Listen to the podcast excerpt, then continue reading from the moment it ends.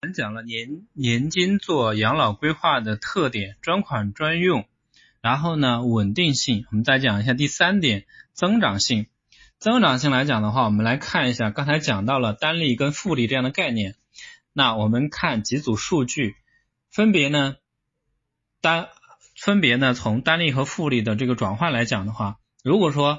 我们就拿复利百分之二来看，复利百分之二的话，十年的单利。是百分之二点一九，二十年的单利呢是百分之二点四三，然后呢三十年单利是百分之二点七，然后四十年的单利是百分之三，然后五十年单利是百分之三点三八，然后到八十年的单利呢是百分之四点八四，一百年的单利是百分之六点二四。我们可以看一下复利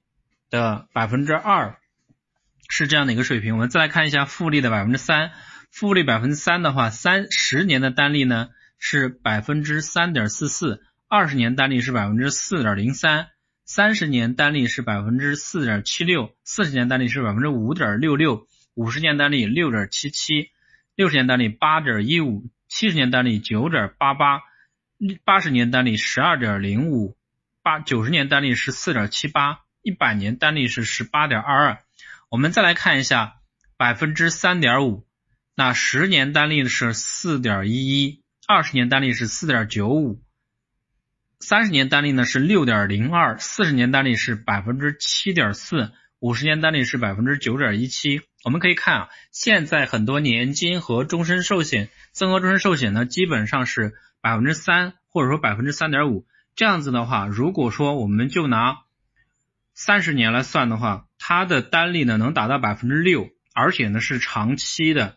长期锁利的，所以呢，相差一个点，其实长期的单利呢相差是好几个点，特别是像去年有买到四点零二五年金的，我们来再来看一下四点零二五复利，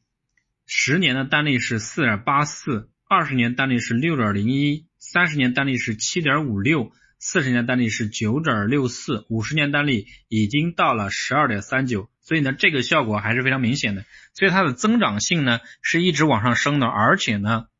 随着时间的增长，它的这个增长速度呢是非常快的，所以这一点增长性来讲的话，我觉得也是非常好的。相比来讲，相比其他投资渠道，有增有降，有亏损有浮盈，这种呢它是比较稳定，而且呢是一个保证持续增长的这样的一个趋势。